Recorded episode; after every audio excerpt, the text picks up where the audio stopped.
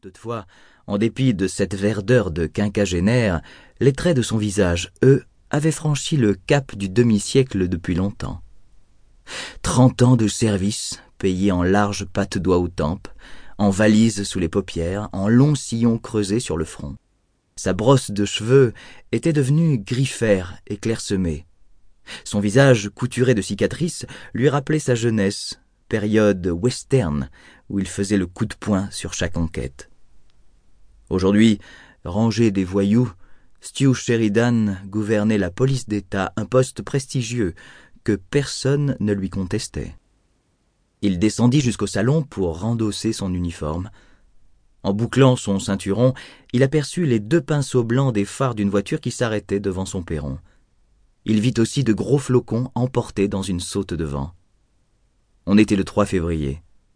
La neige s'était fait attendre pour la saison, mais elle se rattrapait brutalement ce matin. Le flic d'élite glissa son Glock 45 automatique dans son étui et vissa le Stetson de son corps d'armée sur sa tête. Dès qu'il eut ouvert la porte, le vent s'aplatit contre lui. Une voiture banalisée l'attendait de l'autre côté de la rue, moteur allumé. Son pot d'échappement crachait une ahurissante fumée blanche. Un jeune stagiaire sortit pour le saluer, bafouillant une amabilité convenue. Le chef répondit simplement Dépêchons, avant de claquer sa portière. La voiture abandonna l'agglomération de Concorde, la capitale du New Hampshire, pour rejoindre la forêt de Forceview Woods. Les voies éclairées disparurent, de même que les lampadaires de croisement, puis les habitations isolées. Une nuit noire partout la neige qui tombait. Tout ce qu'il nous faut, songeait le colonel. Il devinait les semi-remorques renversées, les lignes électriques coupées, les générateurs de ferme en panne avec de vieux paysans en panique, et les femmes enceintes. Au cours de l'hiver, on finissait sans surprise avec une ou deux femmes coincées dans leur voiture en route pour l'hôpital. C'était toujours un flic qui répondait en premier à l'appel de détresse et c'était souvent ce même flic qui, sur la banquette arrière, se devait de mettre l'enfant au monde. Les premières neiges de cette force annonçaient toujours des emmerdes. Il se dit aussi que cela faisait un bon moment qu'on ne l'avait pas réveillé en pleine nuit. Ce fameux coup de fil qui vous plante devant un macabé remonté d'un lac où une jeune rousse saignait par un miché. Désormais, au titre de grand patron, il devait s'appuyer tout le reste. Les cambriolages, les voies de fait, la sécurité des manifestations, les rapports aux politiques, les canaux officiels, les conférences de presse, etc. Un nombre incalculable de papiers grattés pour un nombre incalculable de domaines. Aussi, en général, respectait-on son sommeil. J'ai pas les yeux assez réveillés pour vous compter combien de cadavres nous avons sur le rable.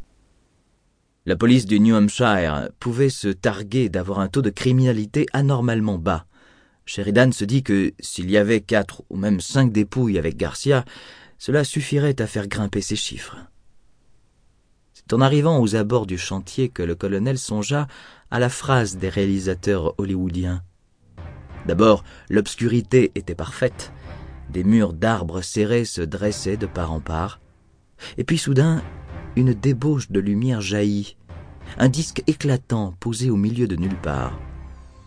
Il y avait là une bonne douzaine de voitures de la police d'État, des Crown Victoria, gyrophares allumés, les projecteurs de la Société de Travaux Publics déversaient un éclairage bleuté, d'énormes générateurs ronflaient et fumaient comme des bouches de métro, des rubans jaunes phosphorescents se balançaient sous le vent, un hélicoptère stationnait à basse altitude, plongeant son phare de poursuite sur les bois, et des flashs photos fusaient.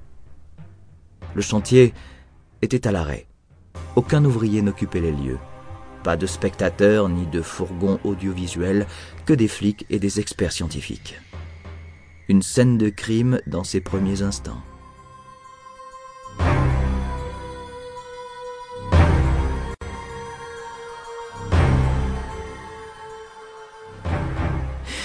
Je n'ai pas pu faire autrement que de vous appeler, Chief dit Amos Garcia.